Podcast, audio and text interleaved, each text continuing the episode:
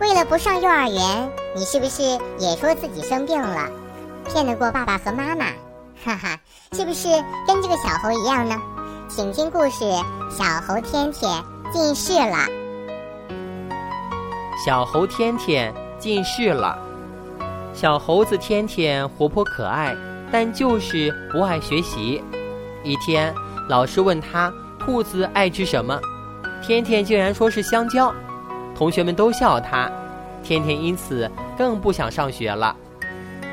这一天，天天对妈妈说：“妈妈，我看不清楚黑板上的字，好像近视了。”妈妈赶紧带天天去看山羊医生。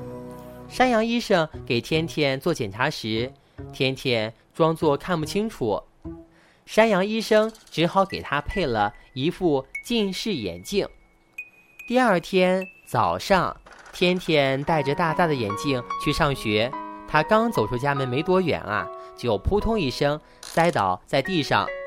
天天只好对爸爸说：“其实我说看不清黑板是假的，我只是不想去上学。”爸爸说：“你真是个傻孩子呢。”从此，天天再也不敢撒谎了。